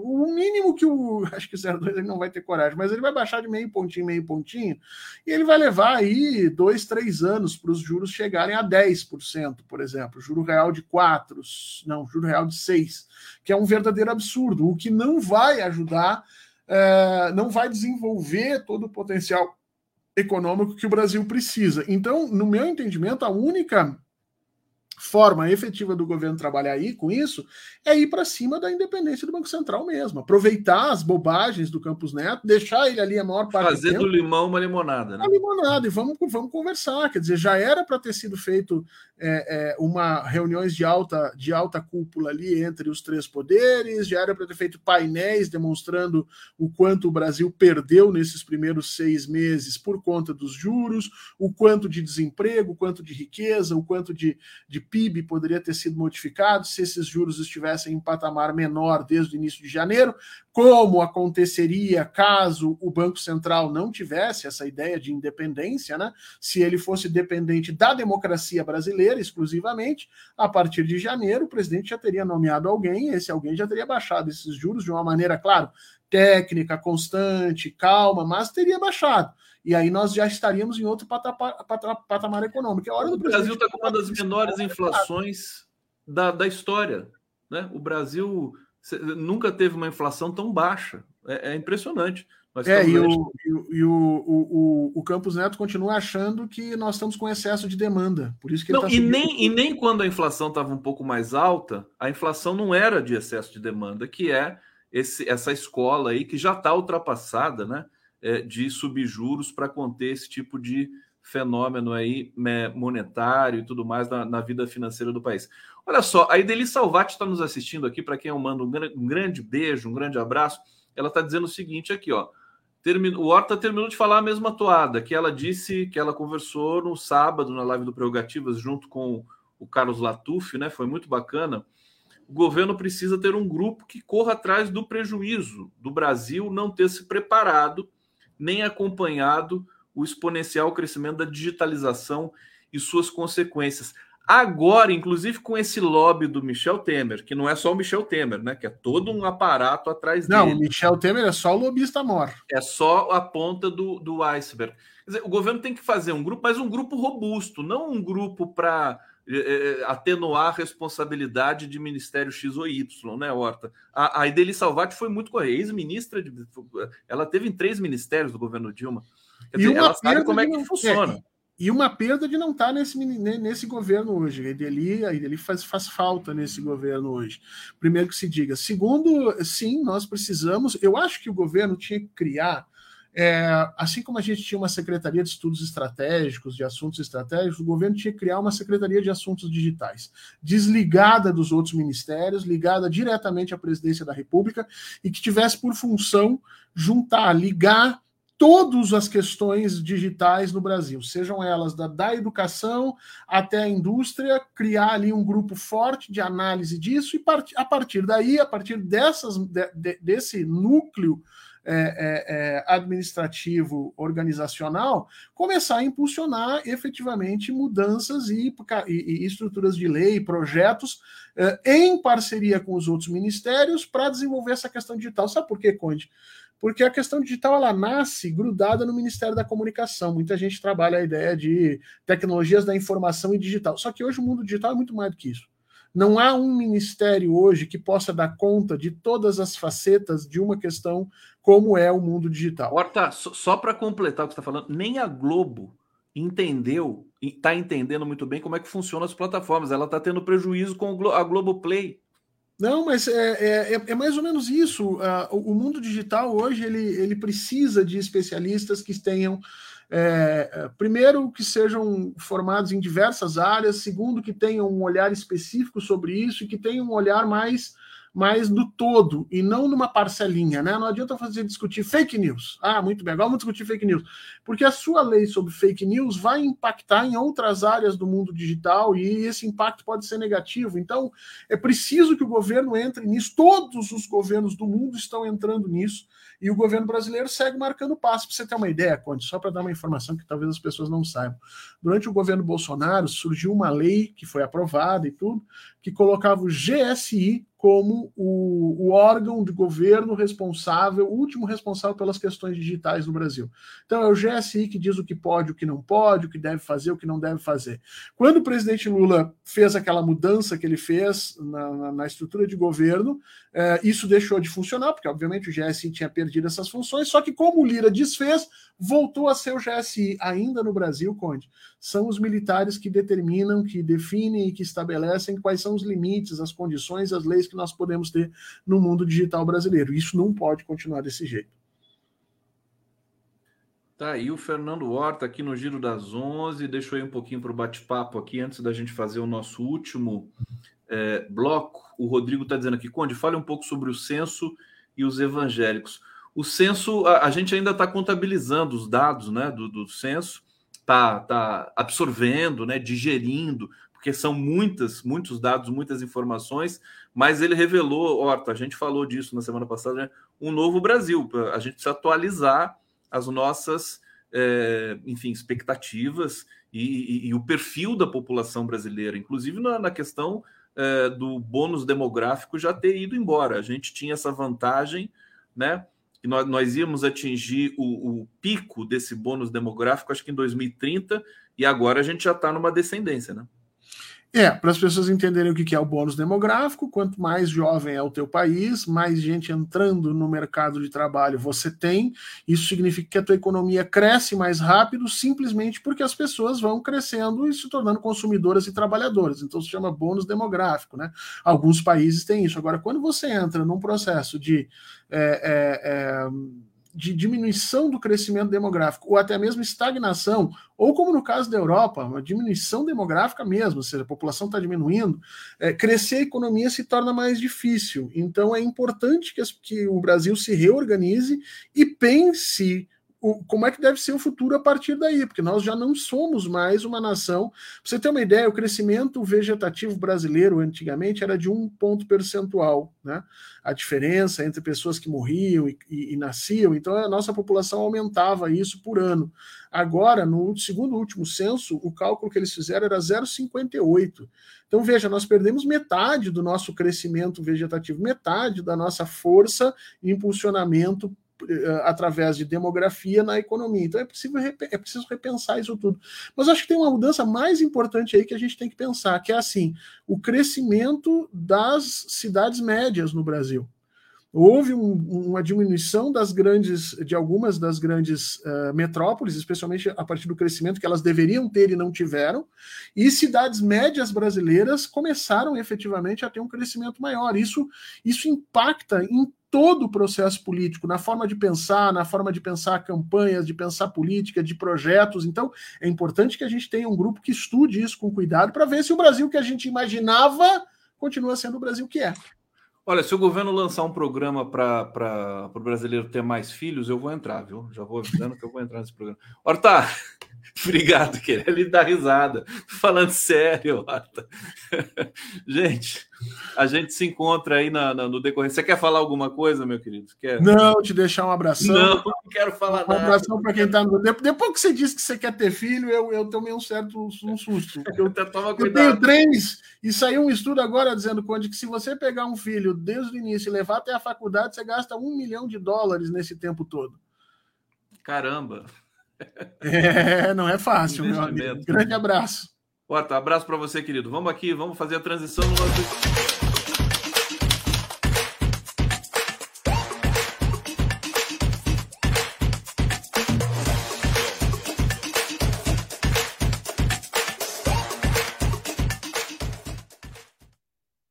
Helenira Vilela, chegando no Giro das 11.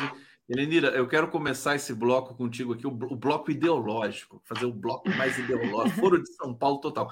Não, porque eu vi o teu, o teu é, post no Twitter sobre a fundação do Partido Comunista Chinês. Estou encantado aqui, porque foi, foi em 1 de julho, né? Aliás, é 1 de julho, 102 anos da criação do Partido Comunista na China eu vi aqui o seu entusiasmo. Viva o PCCH, né, que é o Partido Comunista Chinês. E aí eu tenho pensado muito no seguinte: vou, vou começar com esse tema com você. Já pensaram, né, se a China não se tornasse comunista, o, o, a mortandade que ia ser, quer dizer, se, se o capitalismo graçasse naquele país, a pobreza que ia ter na China hoje, não é? A violência que ia ter num país com um bilhão e meio de habitantes.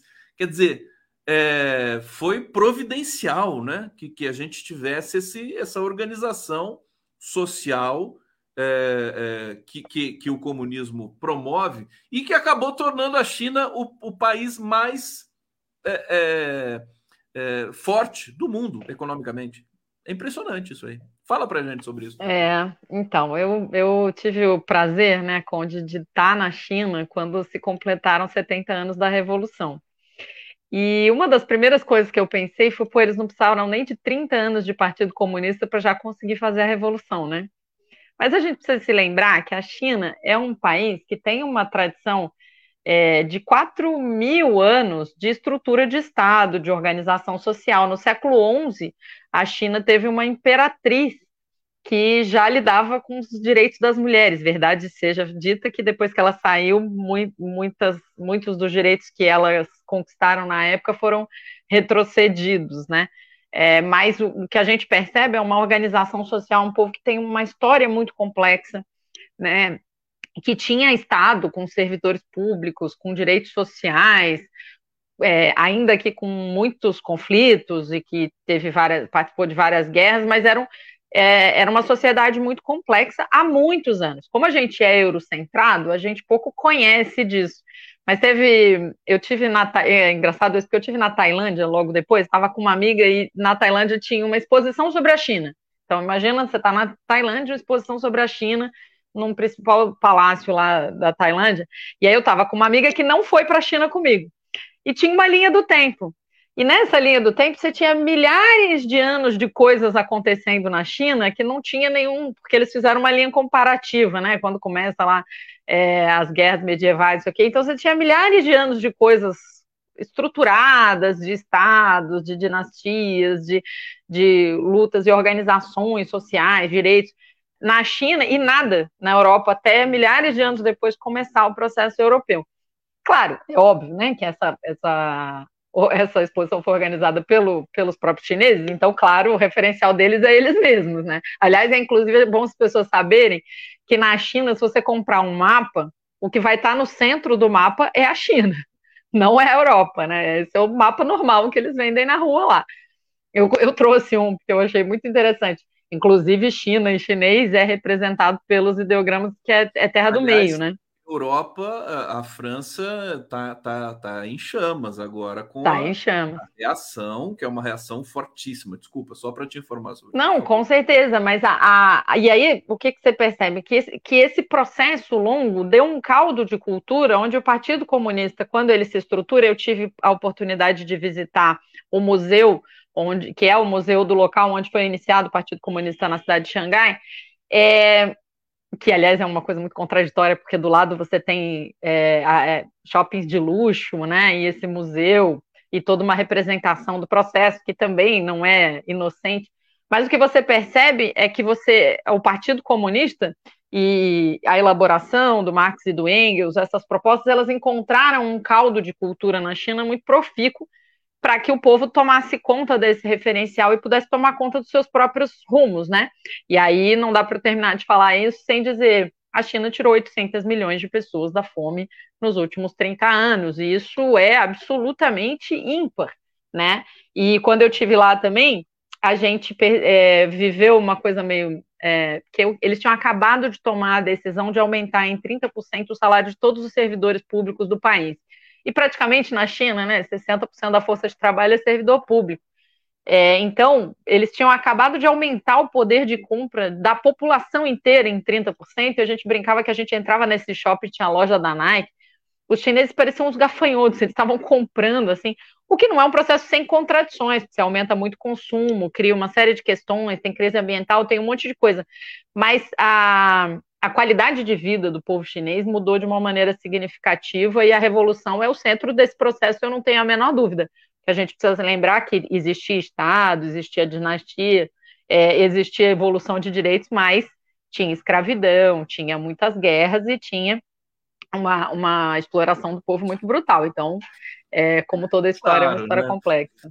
Tem, é, tem, tem, sempre tem que contabilizar, quando a gente falar de esquerda, direita, comunismo, capitalismo, contabilizar que o ser humano né, tem, tem um, um aspecto selvagem, né? É incrível, né? Qual, qualquer coisa, qualquer filme do século XIX é, é, que retrate o século XIX é uma, é, uma, é uma violência, machismo, misoginia, é uma coisa louca. Hum. Olha só, a Aline Andrade está dizendo aqui: Conde, o Lula hoje na Bahia foi lindo. Foi ontem, né?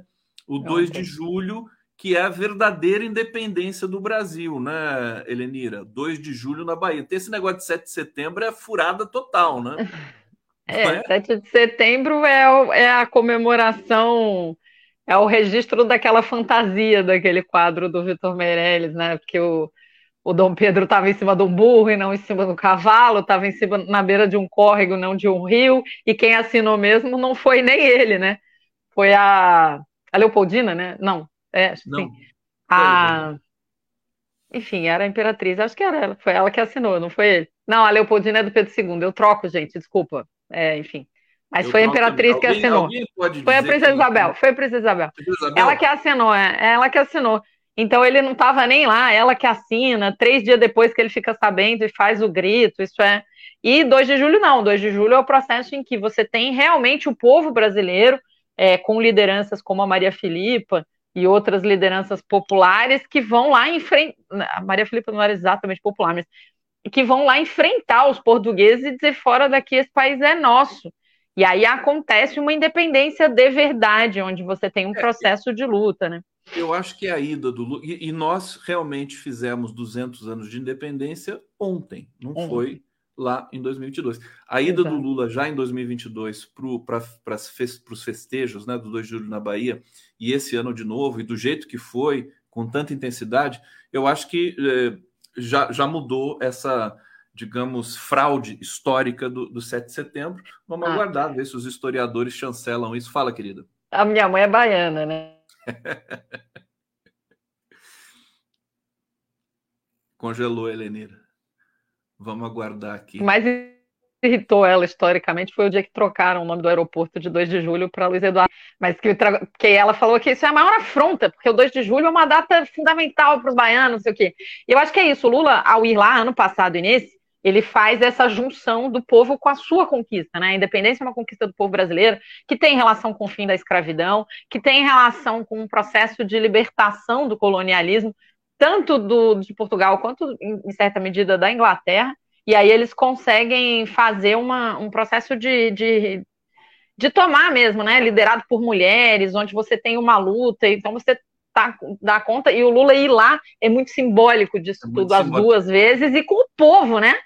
E no meio na rua, multidão, e ele lá, feliz da vida, né? Lula fica. Eu vou até ver se eu recupero as cenas para passar aqui para vocês. Agora, Elenira, só para fechar essa questão da China, eu, eu tô muito. Eu tô, tô intrigado, assim, mas é uma. É, é, é, é uma intriga que, que ela tem a resposta já embutida, né? Dizer, se a China fosse capitalista, ela seria um dos países mais pobres do mundo hoje. Isso que é o ponto, né? e talvez seja o inverso daquilo que preconizava lá o Karl Marx, né, nosso querido Carlos Marx, é, de, de, dizer assim que o capitalismo vai levar obrigatoriamente ao socialismo. Acho que é o contrário, viu? Primeiro você faz o socialismo e depois, quando tiver todo mundo já civilizadamente integrado, aí você tem um espaço para de repente fazer essa alguma premissa do, é, do capitalismo o fato objetivo é que na China o que desenvolveu as forças produtivas de verdade foi o socialismo, né? Isso aconteceu na Rússia também, né? São dois países que eram medievais, talvez o erro mais crasso e mais conhecido do Marx seja exatamente ele ter preconizado que só os países onde o capitalismo já estivesse desenvolvido é que fariam a revolução. Não aconteceu concretamente, né? Se a gente conhecer países onde a revolução ela se Karl estabilizou. Marx, neoliberal. Ele, é, mas enfim, você olha o Vietnã, Cuba, a, a, a própria China, enfim, a própria Rússia, são os países onde a revolução, ainda que por algum tempo se consolidou, né? No caso da Rússia, ela foi revertida depois por ação do, do, dos capitalistas e do imperialismo, mas de qualquer jeito, você pega, por exemplo, um país que você tinha algum nível, né? Porque na China, ao contrário da Rússia, já tinha algum nível de desenvolvimento tecnológico, mas não tinha indústria. Na, na Rússia tinha uma indústria muito incipiente.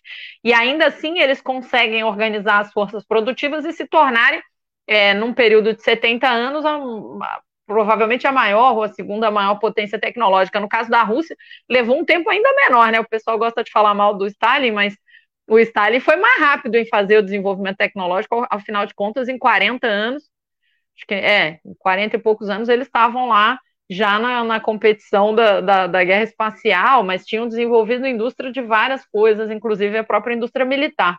Então, o fato objetivo é que, se é verdade que nos países centrais capitalistas foi necessário, né, foi a revolução burguesa que desenvolveu as forças produtivas, nos países periféricos só desenvolveu as forças produtivas efetivamente quando teve uma revolução popular. Né? A gente precisa fazer uma live só sobre isso, Lenira. E chamar o Elias Jabur, o pessoal tá é, falando. É, né? O Elias ah, Jabur, mas aí... É, ele, ele é um gênio, né? É... E ele conhece a história da China. Ele está assessorando a Dilma agora, né? Tá, Já, tá trabalhando em Xangai. Ele está felicíssimo porque ele foi premiado o livro dele, a China, como é que chama? A China do século XXI, acho que é o nome. Ele, Capitalismo ele, do século XXI. Capitalismo do século XXI.